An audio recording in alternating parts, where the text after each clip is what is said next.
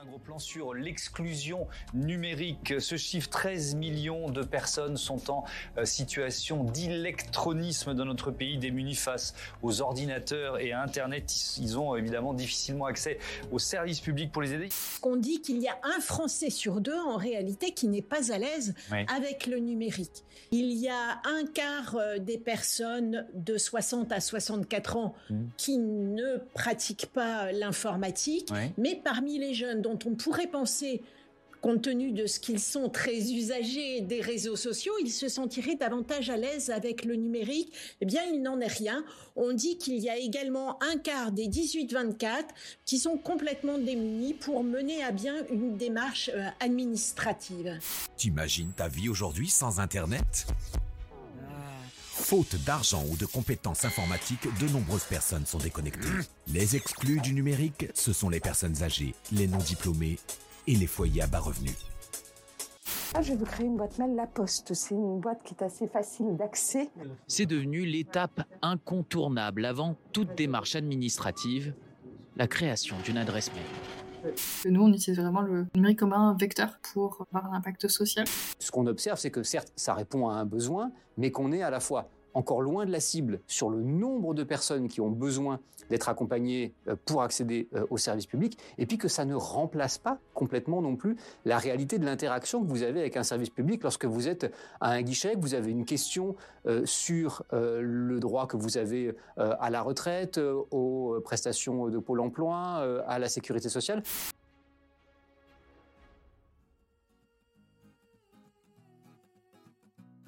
Bonjour, nous sommes Perrine Tanguy et Tiffaine Brigand, productrices et animatrices du podcast Déclic Responsable, le podcast qui met à l'honneur les initiatives responsables dans le secteur du numérique.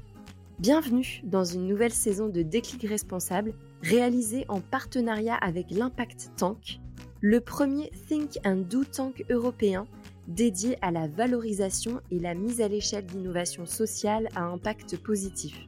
Cette saison a pour volonté de porter haut et fort les enjeux de l'inclusion numérique en s'appuyant sur les réflexions d'un groupe de travail dédié lancé par l'Impact Tank. Le groupe de travail réunit un collectif, le collectif de l'inclusion numérique, formé dans le but de définir les clés de succès des initiatives d'inclusion numérique mises en œuvre en France depuis plus de 20 ans et fournir un rapport de recommandations concrètes au pouvoir public.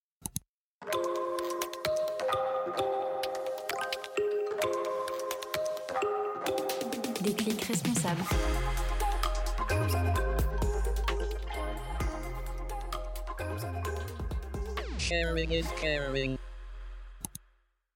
Pour ce deuxième épisode de notre série en collaboration avec Impact Tank, nous avons eu la chance d'avoir pu échanger avec Victoria Manfield et Erwan Leluron, qui vont vous faire découvrir le lien entre la pauvreté et l'exclusion numérique, et comment le numérique peut contribuer à l'inclusion. Mais avant de rentrer dans le vif du sujet, Perrine et moi avons commencé par leur demander de se présenter. Je suis Victoria Manfield, je suis euh, membre du conseil d'administration de la Croix-Rouge française, ambassadrice Tech 4 Go de Mouvement Impact France, et puis surtout, je suis la fondatrice et la DG de l'association Solenium. Solenium, c'est une start-up associative qui développe des projets de lutte contre la pauvreté en utilisant le numérique. Et parmi eux, il y a le Soliguide, qui est le guide qui référence tous les services utiles aux personnes en galère, de l'urgence sociale, distribution alimentaire, douche, etc., jusqu'à l'insertion socio-professionnelle. Et c'est sur cette casquette que je fais partie du groupe de travail sur l'inclusion numérique. je, m'appelle Erwan Leluron, je suis chef de projet inclusion numérique à la métropole de Lyon depuis maintenant 4 ans. J'ai travaillé dans les startups et dans le milieu du cinéma, et puis j'étais euh, j'étais happé par la fonction publique depuis pratiquement 20 ans maintenant. J'étais chef de projet numérique, et puis plus particulièrement depuis 4 années, comme je te le disais, sur l'inclusion numérique. Dans un premier temps, nous leur avons demandé quelles pourraient être les causes de l'exclusion numérique. En fait, ce qu'on constate au quotidien, c'est que la plupart des gens hein, qui sont en, situation de fragilité numérique sont généralement effectivement des exclus sociaux par ailleurs. Et en fait, en fait, nous, dans le cas de, la métropole, on est surtout en contact aux gens qui ont besoin d'avoir accès à leurs droits. Ces gens-là sont généralement également des problèmes d'accès Internet, des problèmes de matériel et des problèmes de cognition pour arriver à faire leurs démarches en ligne. Alors le numérique vient rajouter à tout ça, mais parfois ça vient également du côté administratif de la chose. Donc la complexité, c'est de dissocier la partie administrative de la partie numérique. Le numérique est en bout de chaîne et donc on voit que ce sont les gens les plus éloignés et socialement et numériquement qui, qui pose problème. En fait, les phénomènes d'exclusion, ils vont souvent avoir des comorbidités, entre guillemets. Euh, c'est-à-dire que si on est une personne qui va être en situation difficile, euh, par exemple suite à un parcours migratoire, ça peut être lié d'autres sujets sur la précarité monétaire, sur l'accès à l'éducation, sur l'accès aux droits. Si on est une personne, une femme par exemple qui est victime de violence, on peut avoir un moindre accès au numérique du fait des, réactions du conjoint, et du coup ce qui va mener à tout un tas de choses. Donc en fait, c'est vraiment des enjeux systémiques où il faut prendre la personne dans sa globalité, avec toutes les choses qui vont venir impacter son inclusion, son exclusion de la société, pour pouvoir réussir à démêler ce sac de nœuds et trouver des, des, vecteurs vers l'insertion. L'inclusion numérique, ce n'est pas obliger tout le monde à utiliser le numérique coûte que coûte. C'est donner un vrai choix en indiquant, bah voilà, on peut faire tout ça, mais on pourra aussi le faire d'autres manières et je pense que c'est important que par exemple l'accès au droit continue à être possible par d'autres biais que le numérique. Ainsi, les personnes qui subissent déjà des fractures dans d'autres aspects de leur vie sont souvent aussi celles qui se retrouvent en situation de fracture numérique. On a donc voulu creuser un peu plus ces inégalités plus profondes. Il y a beaucoup de choses à faire pour réduire les inégalités et la pauvreté, et ça commence déjà par un choix, ensuite par une définition. Un choix, c'est parce que en tant que société, euh, la pauvreté, en réalité, elle a un rôle. Elle a un rôle un petit peu de... Comment on pourrait dire ça? En fait, la pauvreté, elle a un peu un rôle d'épouvantail aujourd'hui dans la société. Il ne faut pas sous-estimer le rôle social qu'a la pauvreté là-dedans. Euh, parce que notre modèle économique, il est quand même fait sur un certain système euh, où les personnes doivent être maintenues dans la peur de la pauvreté pour continuer à faire fonctionner le système. Donc il faut qu'en tant qu'acteur politique, citoyen, acteur de l'économie, on fasse déjà le choix de réellement souhaiter éradiquer la pauvreté. Pas seulement la réduire, mais vraiment l'éradiquer. Sinon, bah, on n'avancera jamais. Ensuite, c'est une question de définition. Souvent, on va définir les inégalités et la pauvreté de façon relative, les uns par rapport aux autres. Par exemple, on va considérer que les personnes en situation de pauvreté, ça va être les 5% de la population les plus pauvres, les 10% ou autres. C'est important d'avoir des définitions qui sont absolues, euh, qui constituent des vrais indicateurs de la pauvreté pour pouvoir mesurer si on s'approche ou non d'une évolution de ces phénomènes. Et on a vu au cours des dernières années que quand on le fait, eh ben, on avance vraiment. Par exemple, au niveau mondial, on a les, objectifs qu'on se donne avec euh, l'ONU. Et entre 1990 et aujourd'hui, on a quand même énormément réduit la pauvreté au niveau mondial. Donc, il y a plein de choses à faire pour réduire les inégalités et la pauvreté, à la fois au sens très très macro systémique, international, etc. Et ensuite au niveau micro de toutes les actions que plein d'associations, plein d'acteurs, citoyens, etc. peuvent faire. Ok, les causes sont multiples et peuvent prendre de diverses formes. Mais du coup, comment peut-on aider les exclus du numérique, voire les exclus de notre société plus largement? En fait, une des premières actions serait de se dire que de passer tout numérique, toutes les démarches en ligne, c'est une erreur parce qu'en fait, on met forcément une partie de la population de côté.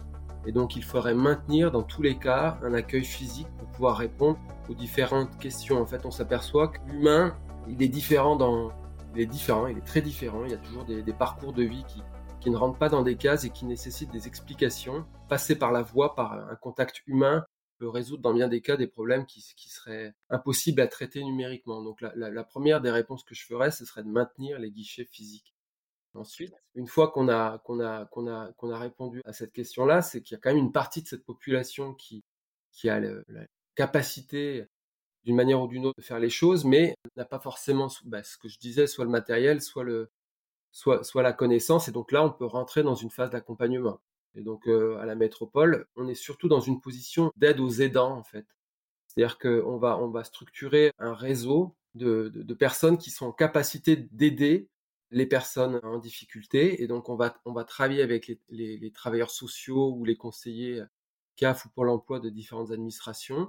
On va, on va les outiller pour leur dire l'endroit où ils peuvent trouver des médiateurs. Et ensuite, on va également aider les médiateurs à se fédérer entre eux pour trouver les meilleures réponses qui leur seront posées dans, leur travail au quotidien. On a ce qu'on appelle des maisons de la métropole qui sont des lieux de réponse aux, besoins sociaux des, habitants. Donc les, ils sont reçus par des travailleurs sociaux qui font une, expertise globale de la situation de la personne. Et maintenant, on, a, on a fait en sorte que les travailleurs sociaux soient acculturés à la fragilité numérique et donc à, la, à diagnostiquer ce, ce besoin-là. Donc dans leur entretien, ils vont constater ou non cette difficulté-là. Et si, si par leur diagnostic, ils s'aperçoivent que ces personnes ont, un besoin particulier lié au numérique, on leur a conçu un outil qui permet, en fonction des besoins de la personne, de son lieu d'habitation et de son niveau, d'être adressé soit par téléphone, soit en se rendant dans un lieu de médiation, soit auprès d'un conseiller numérique ou un médiateur, pour l'aider dans sa démarche. Et donc la difficulté pour nous à ce jour, c'est de, de savoir partir de quand c'est numérique et jusqu'à quand c'est administratif, en fait, pour savoir quand est-ce qu'on fait le passage de relais, en fait. Le numérique, ça peut être un vrai vecteur d'accès au droit. Par exemple, avec ce liquide, on donne des infos aux personnes euh, qui vont leur permettre de trouver un accompagnement social, qui vont leur permettre de trouver une permanence juridique, qui vont leur permettre de trouver tout un tas de services.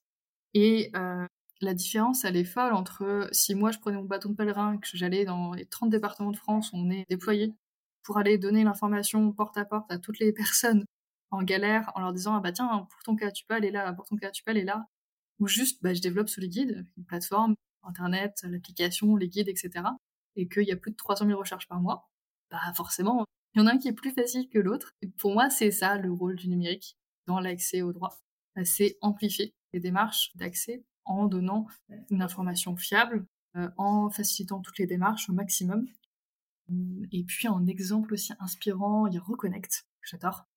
Reconnect, eux, ils ont vu une problématique qui est très très concrète, c'est que les personnes en grande précarité, notamment les personnes à la rue, vont souvent perdre leurs papiers parce qu'ils vont se les faire voler, parce que dans les parcours, etc., on peut les perdre, etc., tout un tas de raisons, et qui fait que les travailleurs sociaux qui les accompagnent vont passer un temps juste à refaire des papiers, et les re-refaire, et les re-re-refaire. Du coup, ce qu'ils ont fait, c'est un cloud numérique. Les personnes peuvent mettre en sécurité toutes ces informations et décider aussi par elle-même à qui est-ce qu'elle donne accès ou pas à telles informations, ce qui rend en fait tout le processus beaucoup plus efficace et, puis beaucoup plus agréable en fait pour toutes les personnes impactées là-dedans. Et c'est encore une très belle illustration de ce que peut faire le numérique dans au droit, c'est-à-dire se concentrer sur l'accompagnement humain et optimiser tout ce qui est chiant et tout ce qui n'est pas intéressant. Tout plein de belles initiatives. Mais avec Perrine, on s'est demandé comment est-ce qu'on parvient à atteindre les populations vulnérables, souvent appelées les invisibles. Celles et ceux qui ne demandent pas d'aide, car ils ne veulent pas ou ne peuvent pas. La question du non-recours aux aides, aux droits, etc., elle sous-tend énormément de politiques publiques, euh, d'actions, d'aide sociale, etc. on avait pu le mesurer, c'est l'adresse qu'il avait fait que 40% des personnes qui pourraient avoir accès à des aides ne les demandent pas. Et dernièrement, le CREDOC a sorti une étude incroyable qui indiquait que près de la moitié des personnes en situation de précarité alimentaire ne faisaient pas appel au dispositif d'aide alimentaire, notamment par manque d'information. Donc tous ces publics qu'on dit invisibles ou plein d'autres appellations, nous effectivement on arrive à en toucher une partie sur ce du fait de la diversité des outils qu'on a mis en place. En fait on s'est vraiment dit ok comment on part des utilisateurs pour avoir les outils d'information qui vont être accessibles? C'est pour ça qu'on a 12 millions d'outils pour accéder à l'info sur ce liquide on, a le, on peut nous envoyer un SMS ou un WhatsApp. On peut nous parler sur notre chat en ligne, on peut aller sur un site internet, on peut aller sur l'application mobile, on peut aller sur des bornes interactives, on peut avoir des guides papier qui sont distribués par des associations. Enfin, franchement, je crois qu'on a bouffé sur ce qui était possible de faire pour donner l'accès à l'information à des personnes qui vont avoir des usages très variés du numérique ou des outils euh, pas du tout numériques, hein, comme le papier. On fait des évaluations d'impact social régulières, parce qu'on aime beaucoup ça. Donc à chaque fois, on demande aux personnes si les outils d'accès à l'information conviennent, s'ils sont faciles d'utilisation, etc. Et donc ils sont très très sympas et donc ils disent à chaque fois ah oui c'est très facile. Mais je pense qu'il y a quand même beaucoup de choses à améliorer sur les outils pour qu'ils soient accessibles au, plus grand nombre et compréhensibles de tous. Et puis on a aussi trouvé un écho tout particulier auprès des personnes qui effectivement ne vont pas vers les acteurs euh, sociaux, euh, parfois parce que ne connaissent pas, parce que ça paraît très nébuleux, euh, et donc là, ils sont rassurés de pouvoir un peu mieux comprendre quelles sont les structures autour d'eux, c'est quoi les conditions d'accès. Ah ok, je rentre les conditions, je suis rassuré, j'y vais. Ou alors toutes les personnes qui n'oseraient pas forcément faire le premier pas, d'aller voir un travailleur ou une travailleuse sociale pour euh, lui demander des infos, lui dire je suis un petit peu en galère en ce moment, les formats sont compliqués. Et donc pareil, le fait d'avoir accès de façon tout à fait anonyme sur ce guide à toutes les infos, bah, ça permet vraiment de faire un premier petit pas qui emmène vers euh, l'accès aux droits, l'accès aux soins, l'accès au numérique, l'accès euh, à la nourriture, etc. Tout plein de petits pas pour sortir de l'exclusion. On a donc voulu savoir quelle autre initiative sociale nos intervenants aiment tout particulièrement afin de vous les partager.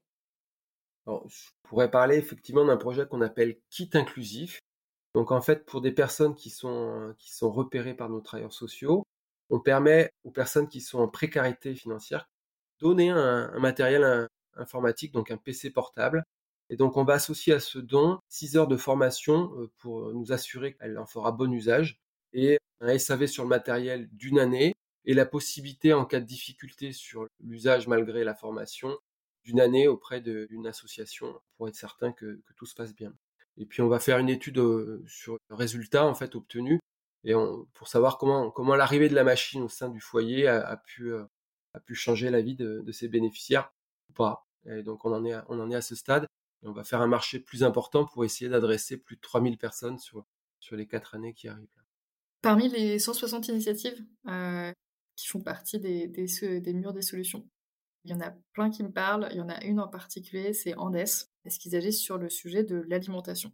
Andes, en fait, c'est un réseau d'épiceries sociales et solidaires qui vont aider des personnes en galère à accéder à une alimentation via des épiceries qui, du coup, sont accessibles moindre coût. En fait, contre-intuitivement, les personnes qui vont être en situation de précarité, elles préfèrent payer plutôt que d'avoir des... Ça paraît un petit peu bizarre comme ça, mais en fait, c'est déjà une question de dignité. Puis ensuite, c'est une question de choix avoir un colis alimentaire où on t'impose des choix ou avoir la possibilité de faire en fonction de, tes habitudes, de ta culture, de tes envies aussi, bah, je pense que la question est, très vite répondue. Et on préfère en fait payer 2 euros pour un aliment plutôt que de rien payer parce qu'on se dit bah voilà au moins on a, on a contribué. Les épiceries sociales, moi j'y crois énormément et je trouve que ces dernières années en France on a commencé un petit peu à, avancer sur la question euh, et ça démontre une vraie révolution je crois dans l'aide alimentaire qui quitte des logiques distributives, des logiques de charité descendante, et qui va vers davantage de solutions euh, qui vont être correspondant aux besoins et aux envies de ces bénéficiaires. Et puis le sujet de l'alimentation, juste, euh, enfin moi j'adore le sujet de la précarité alimentaire parce que derrière il sous-tend tellement de choses. Derrière l'alimentation, t'as la question de la santé, t'as la question du lien social, t'as la question de la dignité, t'as la question de, enfin c'est tellement de choses. Donc moi, j'adore les épiceries sociales, j'adore euh, Andes, euh, qui fédère tout un réseau. Et si j'ai le droit d'en avoir plusieurs, j'aime beaucoup Make Sense. Donc Make Sense, ils sont connus comme un écosystème d'entrepreneuriat social. Et je crois que là, on touche vraiment à un sujet d'impact systémique. pour vraiment changer les choses dans une société, on a besoin de personnes qui font, donc des, petites associations comme Solinum qui, qui, font des choses, mais aussi des catalyseurs, des acteurs qui vont accompagner, qui vont faire grandir, parce que sans ça, on n'arrive pas à faire grand-chose. Donc Make Sense fait partie de ces acteurs qui déjà mettent l'entrepreneuriat social au centre des débats et qui font grandir tout le sujet sur toute la France et puis même ailleurs, puisqu'on présente dans plein de pays.